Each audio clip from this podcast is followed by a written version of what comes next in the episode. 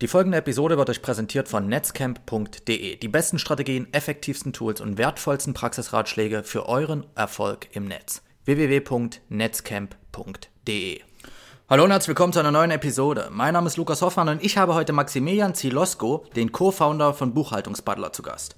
Mit ihm rede ich über seine cloudbasierte Buchhaltungssoftware, was man beim Bootstrappen des eigenen Startups alles beachten sollte und wie wichtig es ist, an die eigene Idee zu glauben. Ich freue mich, danke, dass ihr eingeschaltet habt. Jetzt geht's los.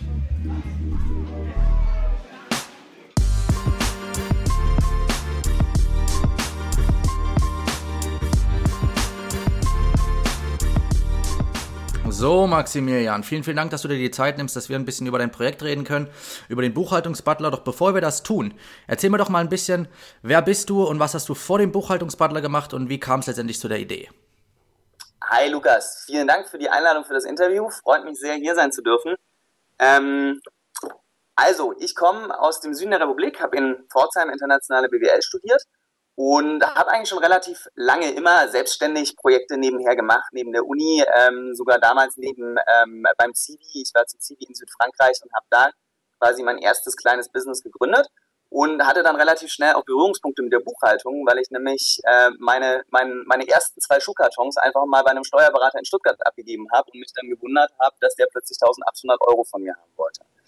Ähm, daraufhin habe ich mir gedacht, das kannst du auch selber habe mir ähm, Lexware gekauft, habe mir äh, Bücher, Crashkurs Buchführung gekauft und habe mich einfach so ein bisschen in die Materie eingefuchst. Und habe das dann laufend weitergemacht, habe irgendwann auch für Freunde, Bekannte ähm, angefangen, die, die Buchhaltung und Jahresabschlüsse zu machen. Und als ich dann mit dem Studium fertig war, ähm, hatte ich Auslandssemester und Praktikum hinter mir, war finanziell komplett ausgebrannt und das Einzige, was ich praktisch wirklich konnte, war die Buchhaltung. Und dann lag es irgendwo nahe, dass ich mich, ähm, dass ich dann alle, alle Steuerberater einfach mal durchgeklingelt habe bei mir in der näheren Umgebung, ob nicht irgendjemand kurzfristig eine Aushilfe für die Buchhaltung sucht. Habe dann ein paar Monate in der, bei einem Steuerberater gearbeitet.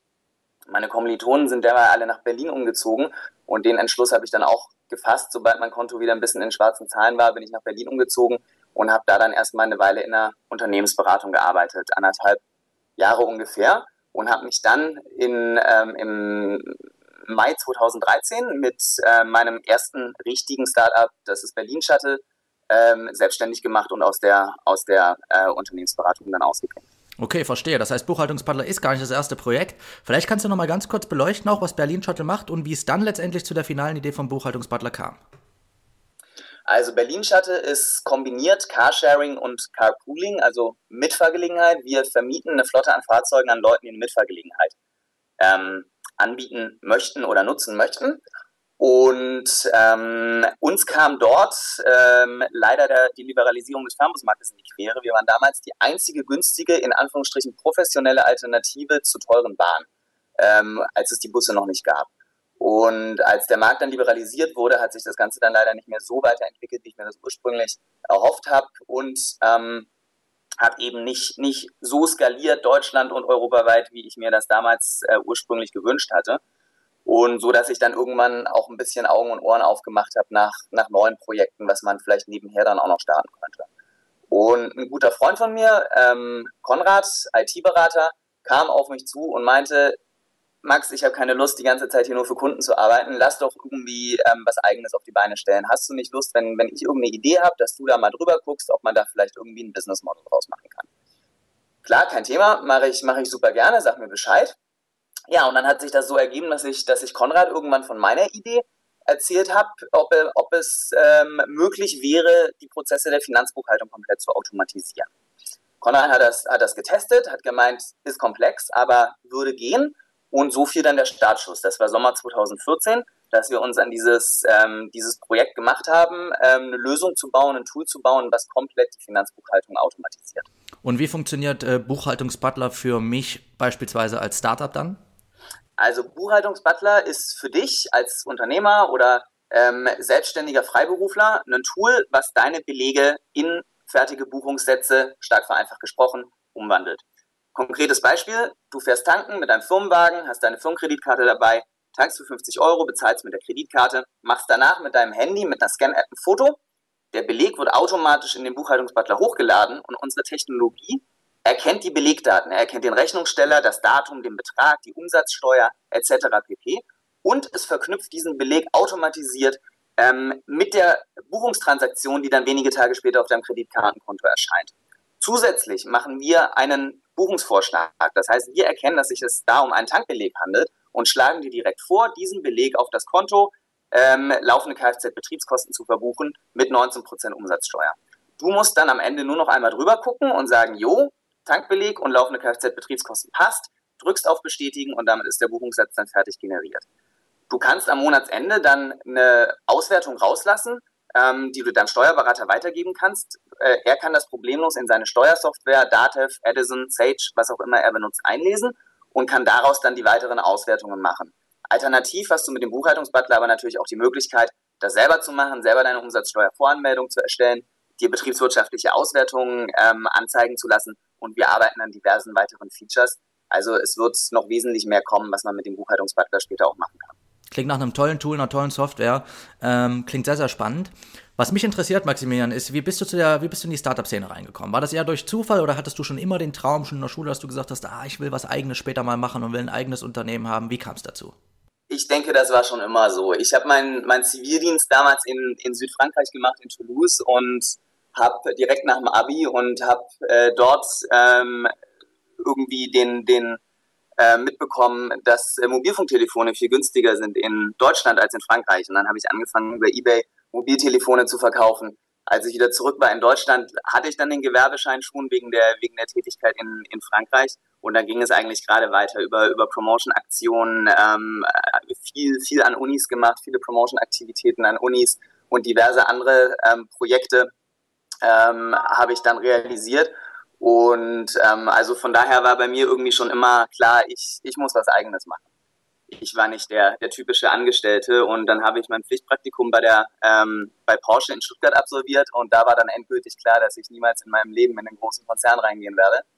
Und ja, dann war es eigentlich nur noch die Frage der Zeit, wann ich, wann ich wirklich mal was, was, was, was Größeres, Richtiges mache. Viele, die jetzt vielleicht zuhören, haben äh, auch eine Idee und wollen gerne was umsetzen. Meistens hapert es dann daran, dass die vielleicht sagen, okay, ich habe jetzt nicht den programmiertechnischen Background, um das Ganze zu stemmen. Habt ihr das alles selber umgesetzt? Von der Website gehe ich jetzt mal davon aus, oder? Genau, also die klassische Homepage, die du, die du, die du siehst, die ist ja so erstmal noch nichts, äh, Besonderes. Das war auch kein Riesen ähm. Die haben, die haben Konrad und ich zusammen gemacht. Ähm, die eigentliche Web-App, die, die dann die, die, die Finanzbuchhaltung auch erledigt, die läuft im Hintergrund. Erst im, im, wenn du dich eingeloggt hast, hast du da dann überhaupt Einblick, ähm, wie das dort aussieht und wie das funktioniert. Einen ganz guten Einblick kriegst du aber über das, ähm, über das Video, was wir auf der Homepage eingebucht, äh, eingebunden haben. Da wird der komplette Prozess ähm, einmal ganz kurz erklärt. Und diese Web-App hat hauptsächlich Konrad entwickelt. Äh, wir haben uns ähm, ein bisschen externe Leistungen mit ähm, eingekauft, ähm, insbesondere im, im, im Bereich Machine Learning und auch im, im, im, Bereich Grafik. Und ansonsten haben wir das aber größtenteils äh, selber gestemmt. Super. Wie schaut es marketingtechnisch aus? Wie seid ihr aufgestellt? Äh, Marketing ist hauptsächlich mein Gebiet. Ähm, wir sind ähm, momentan vor allem auf, ähm, auf SEO aus, machen, machen sehr viel SEO, haben auch angefangen, dafür sehr viele Keywords relativ gut zu ranken und bekommen eigentlich auch den meisten Traffic momentan über Leute, die nach steuerrelevanten Themen suchen und so eben dann über die Artikel, die wir dazu geschrieben haben, dann auf uns kommen. Ansonsten kommt viel über, über Blogs. Ähm, Gründerküche zum Beispiel hat über uns berichtet. Äh, Deutsche Startups hat jetzt ganz kürzlich über uns berichtet. Und so sind natürlich auch viele Leute über, auf uns aufmerksam geworden. Habt ihr Investoren an Bord oder habt ihr die gesamte Geschichte gebootstrapped? Das ist richtig. Wir haben das bisher komplett gebootstrapped. Ähm, genau. Und wir haben ähm, vor allem unsere Zeit eingebracht, aber auch Geld. Äh, Konrad und ich sind glücklicherweise beide in der Position, dass wir eher über seine, seine Tätigkeit als IT-Berater, ich über meine ähm, Tätigkeit als Geschäftsführer von, von Berlin Shuttle, was ja nach wie vor auch weiterhin läuft, ähm, eben ein Einkommen haben. Ich finde das ja klasse, dass ihr das so macht. Ich bin ein großer Freund von Bootstrap. Ich halte das mit meinen Projekten ebenfalls so. Vielleicht kannst du ein bisschen aus äh, Erfahrung heraus äh, den Leuten, die jetzt hier zuhören und vielleicht jetzt nicht über mega viel Kapital verfügen, aber trotzdem eine Idee umsetzen wollen, ein bisschen Mut machen und ein paar Tipps und Tricks mit auf den Weg geben, wie man seine eigene Idee dann doch zum Fliegen bringt. Ähm, weil es gibt ja immer Sachen, die kann man selber machen. Man kann sein SEO selber managen, man kann sich selbst über seine gesamten Social Media Accounts kümmern und äh, braucht da niemanden. Selbst ein Blog ist schnell selber aufgesetzt, eine Website ist relativ einfach gebaut. Vielleicht kannst du da einfach ein bisschen noch mehr erzählen und ein paar Erfahrungswerte mitgeben. Also absolut das, was du sagst und vor allem auch der Wille, sowas überhaupt zu bootstrappen. Wenn man sich hier in Berlin umschaut, es gibt so viele Leute, die, die die ganze Zeit nur an ihr Pitch-Deck denken und, und Investoren ansprechen wollen und nicht mehr haben als eigentlich eine Idee, aber überhaupt noch kein Produkt, geschweige denn einen, einen, einen Proof of Concept. Und ich denke, um Unternehmer sein zu wollen, ähm, muss dieser Wille dazugehören, ein Produkt einfach auch selber auf die Beine zu stellen. Dazu gehört selbstverständlich, dass man ein Team auf die Beine stellt, andere Leute überzeugt, mit einem mitzuziehen, die die Kompetenzen einbringen, die man braucht, um dieses Produkt zu entwickeln. Zweitens auch der absolute Wille, dass man die Sachen, die anfallen, auch selber macht. Man, man darf da nicht ähm, äh, sich zu fein sein, auch mal das Klo ähm, zu putzen. Das fällt jetzt in einem, in, einem, in einem Startup weniger oft an, aber damit meine ich andere Aktivitäten, für die man sich sonst gerne, die man regieren würde, das geht halt einfach nicht.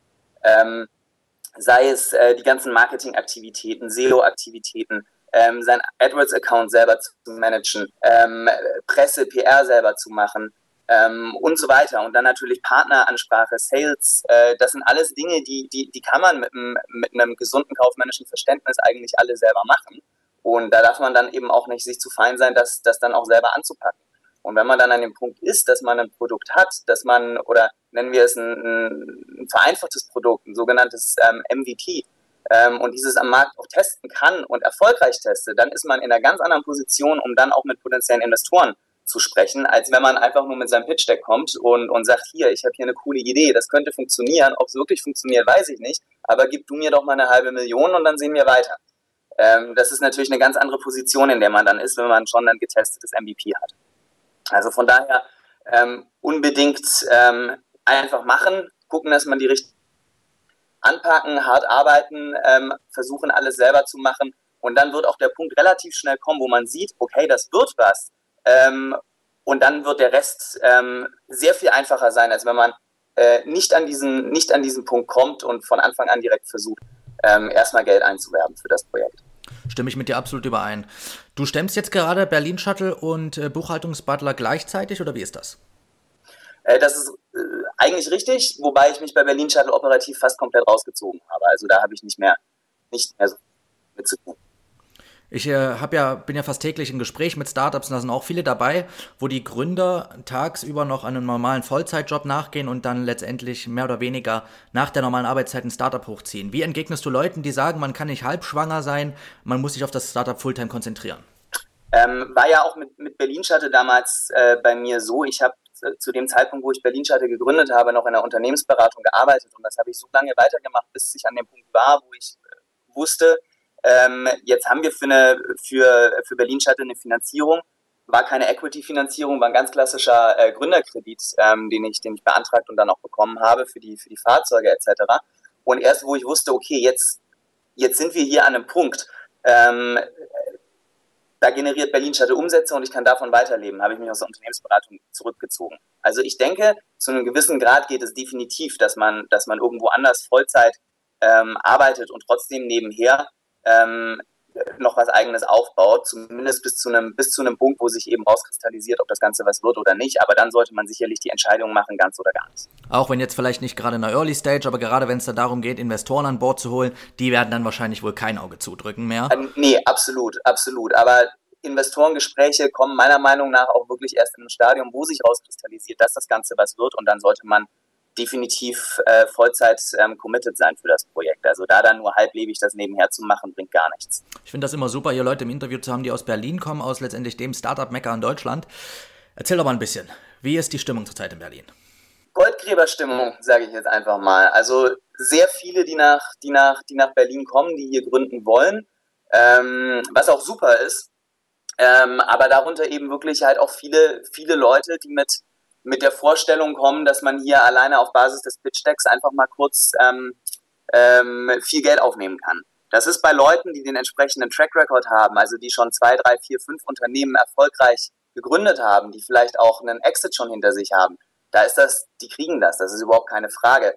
Ähm, gucken wir uns zum Beispiel Wundercar an, die jetzt mittlerweile in Deutschland gar nicht mehr aktiv sind oder, oder, oder auch Go-Butler, die, die hier erfolgreicher, ähm, äh, erfolgreich Geld geraced haben. Ähm, äh, Wundercar zum Beispiel ähm, hatte nichts außer, außer einem Pitch-Deck und hat sofort ein paar Millionen bekommen. Bei Go-Butler war es ähnlich. Und ähm, das geht, wenn man den entsprechenden Track Record hat, aber ohne nicht. Und es gibt meiner Meinung nach eben viele Leute, die, die aber darauf, darauf aus sind, direkt viel Geld einzusammeln, ähm, ohne dass sie entweder das MVP haben oder den Track Record und wundern sich dann, dass das eben so einfach dann doch nicht klappt. Wie geht's bei euch weiter? Was kann man alles vom Buchhaltungsbutler erwarten? Was sind die nächsten Milestones? Ihr steckt ja noch eigentlich in den Kinderschuhen, oder?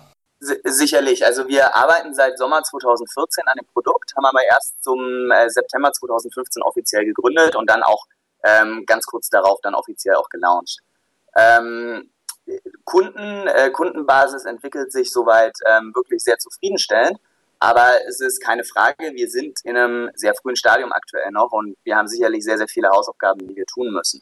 Was wir gut können, ist die Technologie, die wir auch selber entwickelt haben, zum Belege auslesen ähm, und Beleg matchen mit der, mit der Kontotransaktion. Da sind wir sicherlich ähm, sehr fit drin. Ähm, wo es bei uns eher noch hapert, sind diverse Features, die man von Buchhaltungsprogrammen sonst noch erwartet. Sei es zum Beispiel eine, eine, eine Warenwirtschaft, ähm, eine, eine Fakturierung, ähm, eine Anlageverwaltung, eine Lohnbuchhaltung. Also das sind alles Module, die muss man zwar nicht haben, aber sie werden dann doch häufig, haben wir festgestellt, nachgefragt. Also das sind Dinge, ähm, insbesondere im Bereich der Fakturierung, da wollen wir jetzt in den nächsten Wochen noch, noch nachziehen, ähm, unsere Technologie währenddessen immer weiter ausfallen. Und wir wollen natürlich unsere, ähm, unseren Platz am Markt dann auch ähm, gewinnen und, äh, und halten erfolgreich. Ich wünsche euch dabei auf jeden Fall viel Erfolg, Maximilian, dir und deinem Co-Founder und bin sicher, dass wir einiges in der Zukunft noch vom Buchhaltungsbutler hören werden. Danke, hat mich sehr gefreut. Das war die heutige Episode. Vielen, vielen Dank, dass ihr eingeschaltet habt. Wir hören uns beim nächsten Mal. Bis dahin, euer Lukas. Ciao, ciao.